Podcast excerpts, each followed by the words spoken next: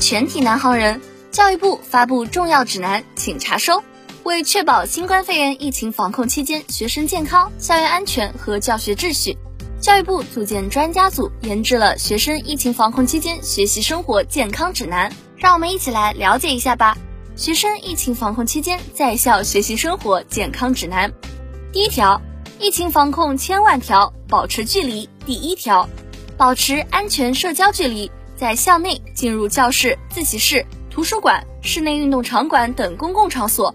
与他人保持安全社交距离，在校外避免进入通风不良、人群密集的密闭空间。第二条，学校大门是关口，出入规定要遵守，遵守校门管理规定。寄宿学生尽量减少出校，遵守离校返校规定。走读学生往返家校保持两点一线，在公共交通工具上全程佩戴好口罩，减少与他人交流。实习学生遵守所在单位的疫情防控规定。第三条，口罩洗手常通风，校内校外不放松，坚持戴口罩、勤洗手、常通风，校内校外不聚集、不扎堆，注意个人卫生，做好个人防护。外出返校后及时洗手、更换口罩后方可正常活动。第四条，健康监测很重要，有病没病早知道，遵守学校防疫规定。自觉接受健康监测，配合核酸检测测量体温，主动报告身心健康状况，配合做好流行病学调查，必要时按照规定接受集中隔离医学观察或就医。第五条，错峰错时错区域，食堂就餐有秩序。错峰错时错区域就餐，餐前取餐，餐后戴口罩，就餐排队保持安全距离，不在餐厅久留。第六条，宿舍通风不串门。收发快递要留神，严禁外来人员进入宿舍，不在宿舍区聚集串门，保持宿舍通风换气、卫生清洁，定期晾晒、洗涤被褥以及个人衣物，减少收发快递。接收快递时注意手部卫生和外包装消毒。第七条，防病知识不可少，免疫屏障有疫苗，通过官方渠道了解疫情，接受健康教育，增强传染病防控意识。掌握传染病防控知识，提高传染病防控技能，提升自我健康素养，符合接种条件，主动接种新冠病毒疫苗。第八条，每天锻炼一小时，健康生活好方式。坚持科学锻炼，保证充足睡眠，增强机体免疫力，保持规律作息，均衡营养，健康心态。第九条，风控管控防范区，严守规定为应急。学校一旦进入疫情防控应急状态，严格遵守当地风控、管控或防范管理的各项规定，按要求配合落实管控措施，配合做好消毒等工作。第十条，线上学习讲质量，线下学习保安全，按照学校要求完成学习任务，线上线下学习相结合，学业健康两不误，学习红色经典、抗疫先进人物和典型事迹。提升思想境界，弘扬伟大抗疫精神，增强战胜疫情的信心。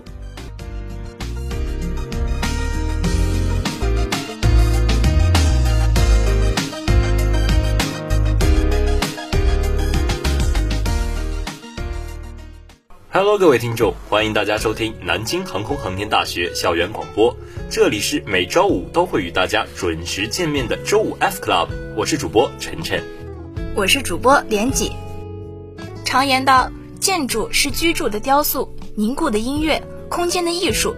建筑永远是时代和文化的缩影。它的存在不仅要满足使用功能，更要见证精神和意志。建筑是关于空间和时间的设计，它拥抱、提升和激励着空间中的每个人，不仅为使用者带来乐趣，更成为美化城市和生活环境的契机。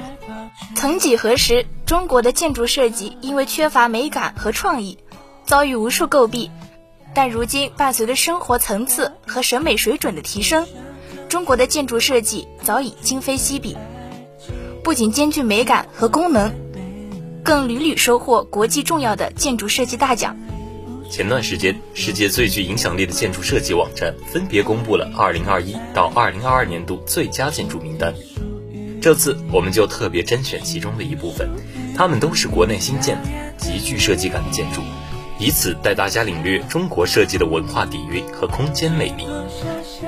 在泰安九女峰山脚神龙大峡谷谷口附近，翩然栖息着一座如梦似幻的仪式堂——故乡的月，如同漂浮空中的一轮圆月，透出圆融而温暖的光芒。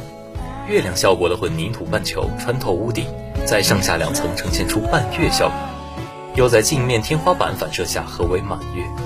内部弧形月亮墙成为天然的回声壁，在此许下的承诺在空间和山谷回响，仿佛是天地间的庄严宣誓。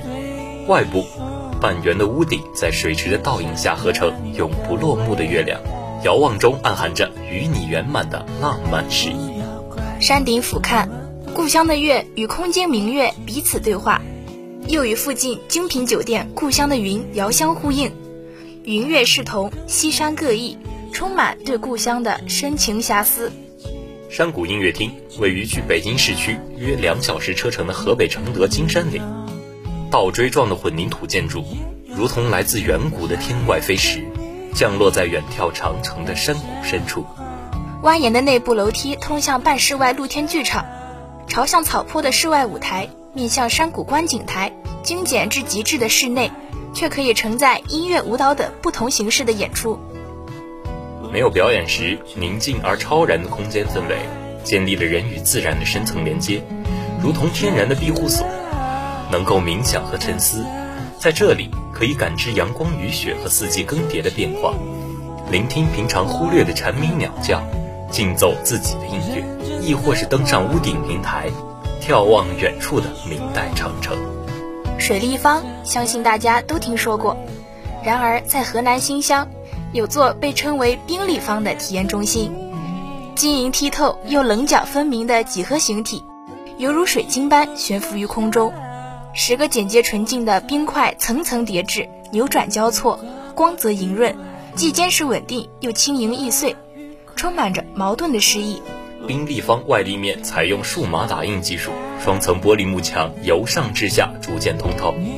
日间白色冰块相互叠加的建筑形式清冷高级，错落有致。夜晚灯光让清冷的冰块变身梦幻的冰雪世界。冰立方与湖面浑然一体，伴随着季节、天气和时间，表面也呈现出复杂微妙的变化。阳光下纯白，阴云下朦胧。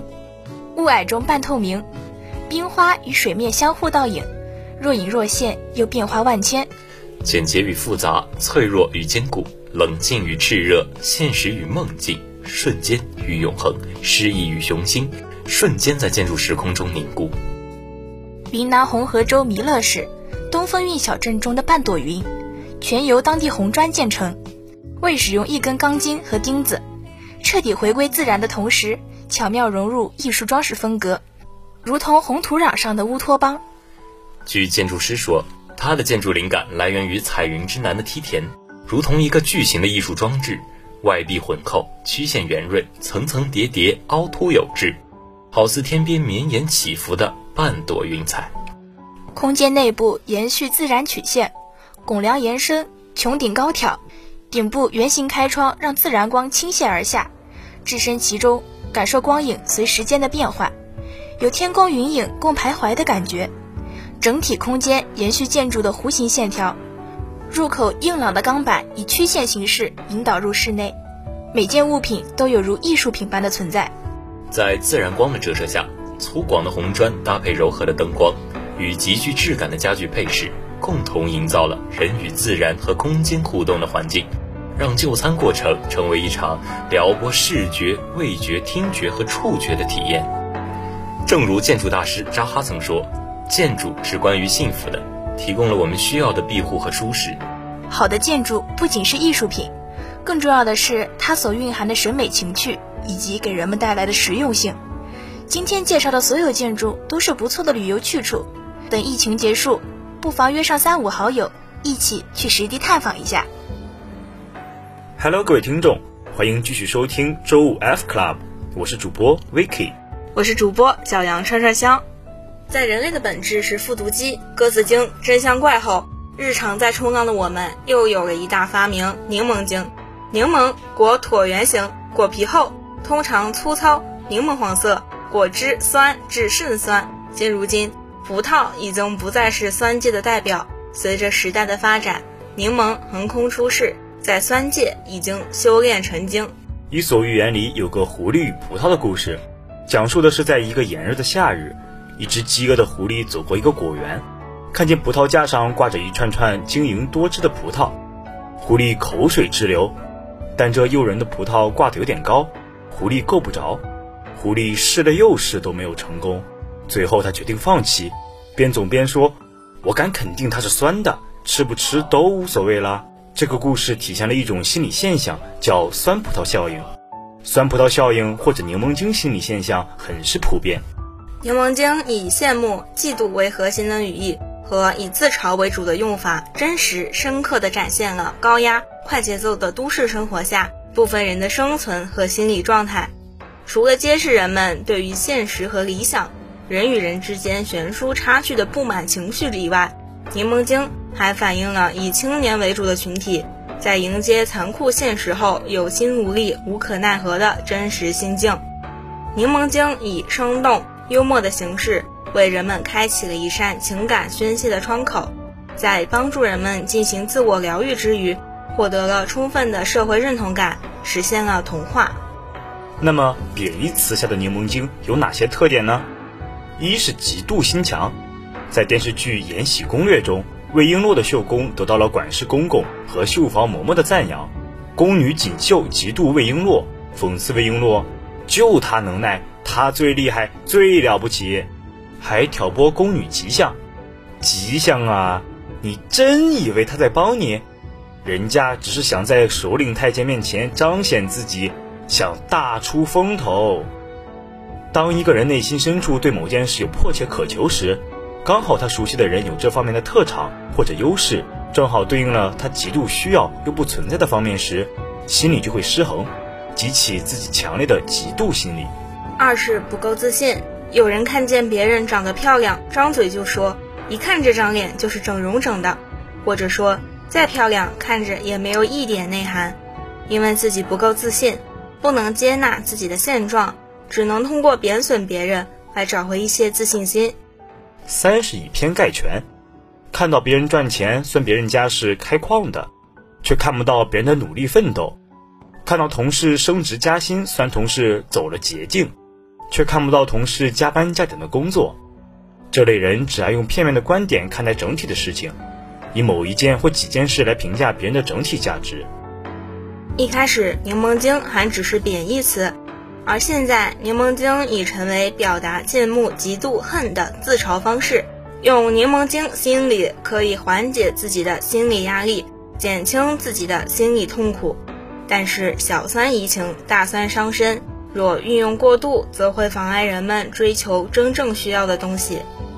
所以，为了避免做一个酸溜溜的柠檬精，首先我们要学会认清现实，接纳自我。人与人之间是不同的，每个人都有自己突出的优点和致命的缺点，不可能有人样样都比别人强。直面自己的不如意，发掘自己的闪光点，给自己积极的心理暗示，取悦自己才是最重要的。自信能使你更加强大。其次，还要向优秀的人学习，适当的羡慕能成为自己进步的动力。光酸有什么用？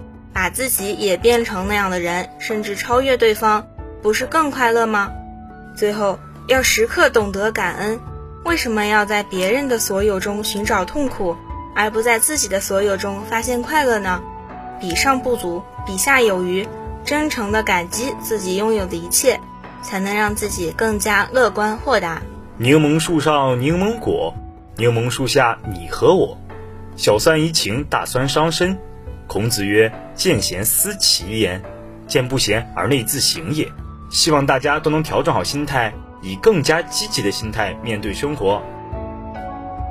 欢迎大家继续收听周五 F Club，我是主播果果，我是主播饭团。今天我们将会与大家分享电影《放牛班的春天》。这部电影使用了倒叙的手法，以年迈的大音乐家皮埃尔·莫昂奇收到自己母亲在法国去世的消息开始，在到达法国安葬了自己的母亲后。儿时的玩伴派皮诺找到他，一张泛黄的照片和一本尘封的日记，唤醒了莫昂奇那段灰暗又充满希望的记忆，也向观众介绍了音乐家克莱门特·马修的鲜为人知的动人故事。马修在经历各种人生挫折，在人生最低谷的时期，来到了一所叫池塘底的寄宿学校。这是一所专门为问题少年提供教育的学校，里面有各种各样世人眼中的坏孩子。而校长和老师对这些孩子的教育方式是针对孩子做出的事来应对，包括批评、禁闭和责骂。在马修第一次进入教室时，孩子们就给了他一个下马威，抢了他的公文包到处丢。校长听到吵闹声来到教室，询问是谁在捣乱。马修保护了孩子们，没有向校长报告。这个时候，孩子们感觉到这个新来的老师和别的老师有点不同。在那之后，马修让孩子们写下自己的梦想。在读了孩子们的梦想后，马修发现每个人的梦想都很完美，这让他意识到孩子们内心都有梦想与美好，他们都对未来充满了憧憬和向往。这让他坚定了去教好这些孩子们的决心。在晚上，孩子们在睡觉前唱着嘲讽马修的歌。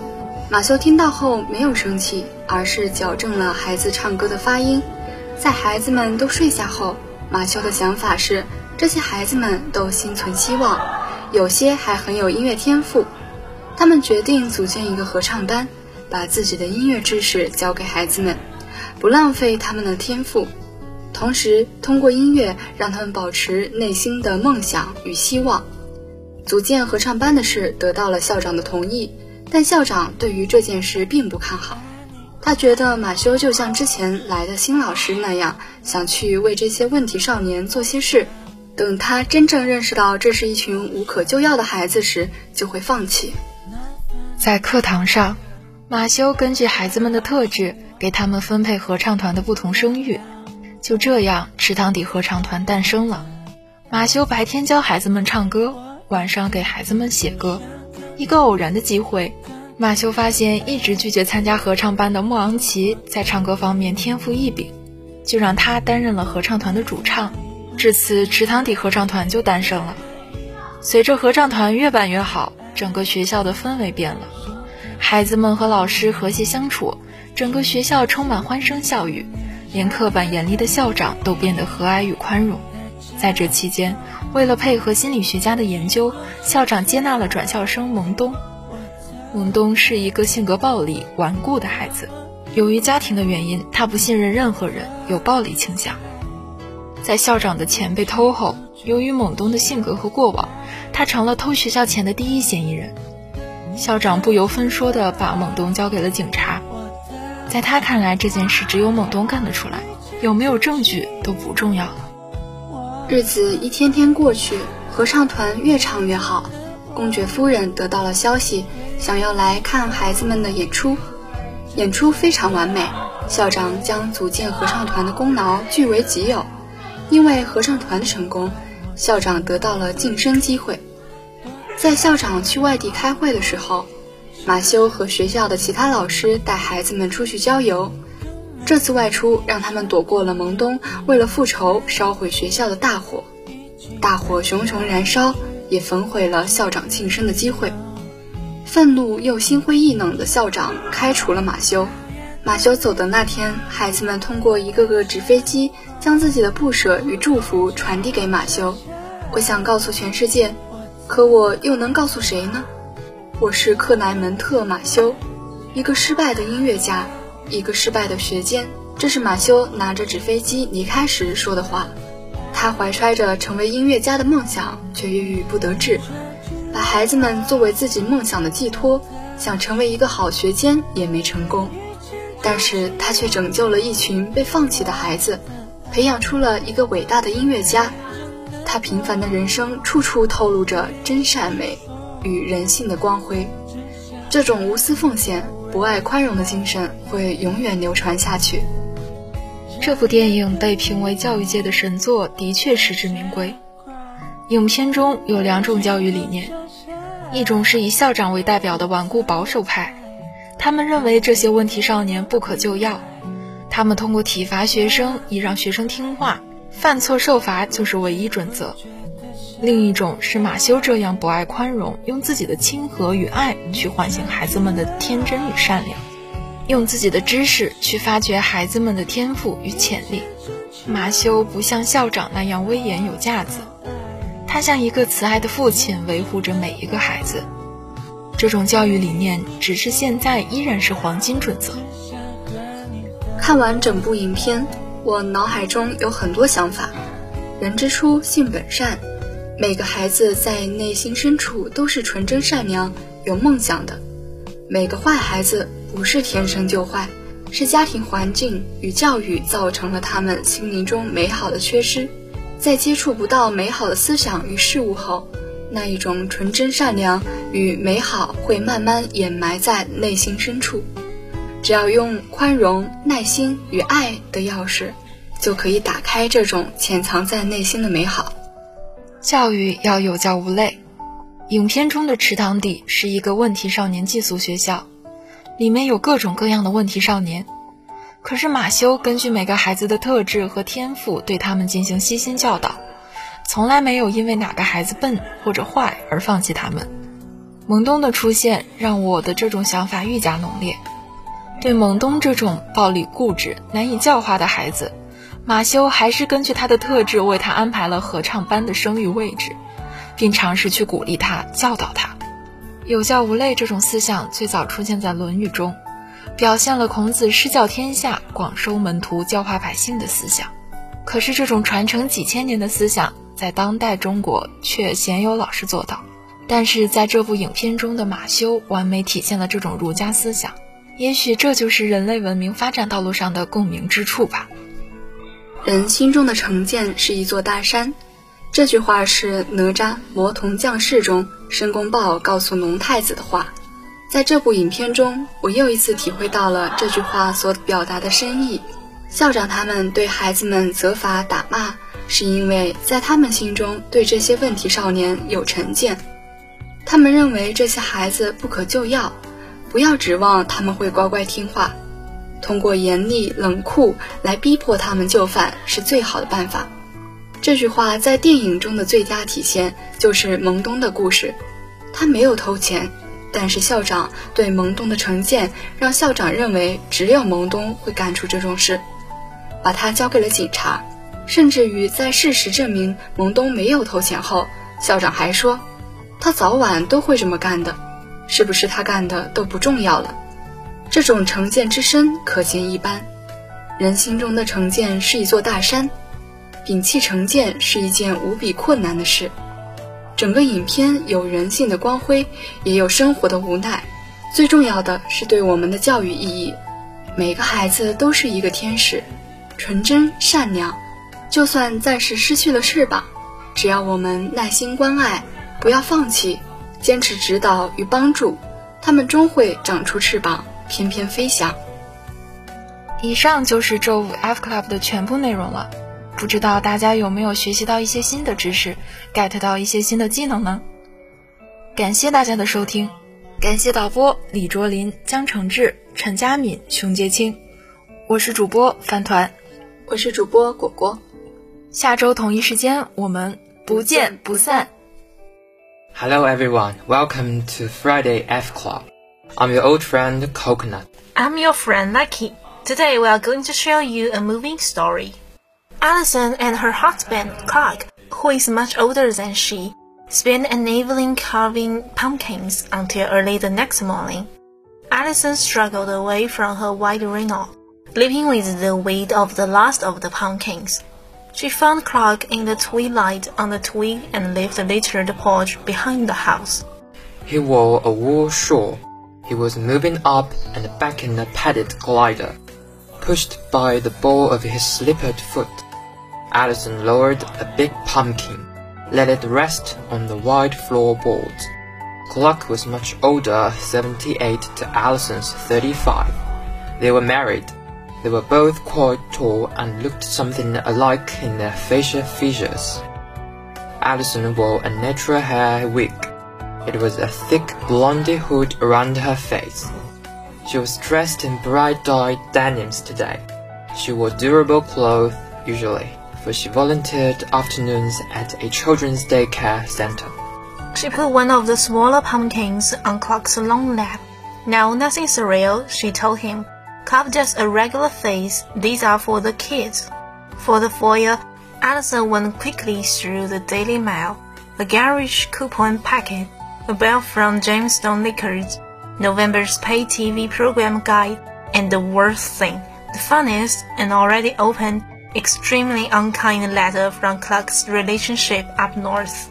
You are an old fool, Allison read, and you were being cruelly deceived. There was a gift check for Clark enclosed, but it was uncashable, signed as it was Jesus H. Christ. Late, late into this night, Allison and Clark gutted and carved the pumpkins together at an old table set on the back porch, over newspaper after soggy newspaper, with paring knives and with spoons, and with a Swiss Army knife Clark used for exact shaping of tooth and eye and nostril. Clark had been a doctor, an internist, but also a Sunday watercolorist. His four pumpkins were expressive and artful. Their carved figures were suited to the sizes and shapes of the pumpkins, to look ferocious and jagged. One registered surprise, the last was serene and beaming. Alan's four faces were less deftly drawn, with slits and areas of distortion. She had cut triangles for noses and eyes. The mouths she had made were just wedges to turn up and turn down. By one in the morning, they were finished. Clark, who had been his long tours forward to work, moved back over to the glider and looked out sleepily at nothing. All the lights were out, cried the ravine. Clark stayed, for the season and time. The Virginia night was warm. Most leaves had been blown away already, and the trees stood unbothered. The moon was round above them. Allison cleaned up the mess. Your jack-o'-lanterns are much, much better than mine, Clark said to her. Like hell, Allison said. Look at me, Clark said. Allison did. She was holding a squishy bundle of newspapers.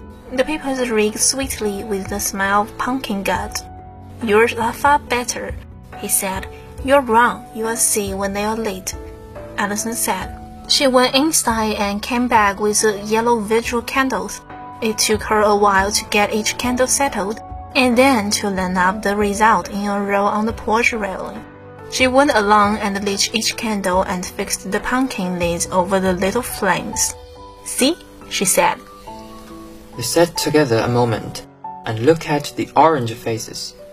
We are exhausted. It's good night time, Allison said. Don't blow out the candles. I put new in tomorrow. That night, in their bedroom, a few weeks earlier than had been predicted, Allison began to die. Don't look at me if my wig comes off, she told Clark. Please. Her pulse cords were fluttering under his fingers. She raised her knees and kicked away the comforter, said something to Clark about the garage being locked. At the telephone, Clark had a clear view out back and down to the porch. He wanted to get drunk with his wife once more. He wanted to tell her from the greater perspective he had that to own only a little talent like his was an awful plaguing thing. Not being only a little special meant you expected too much, most of the time, and liked yourself too little. He wanted to assure her that she had missed nothing. He was speaking into the phone now. He watched the jack-o'-lanterns. The jack-o'-lanterns watched him. So much for today's program. See you next time.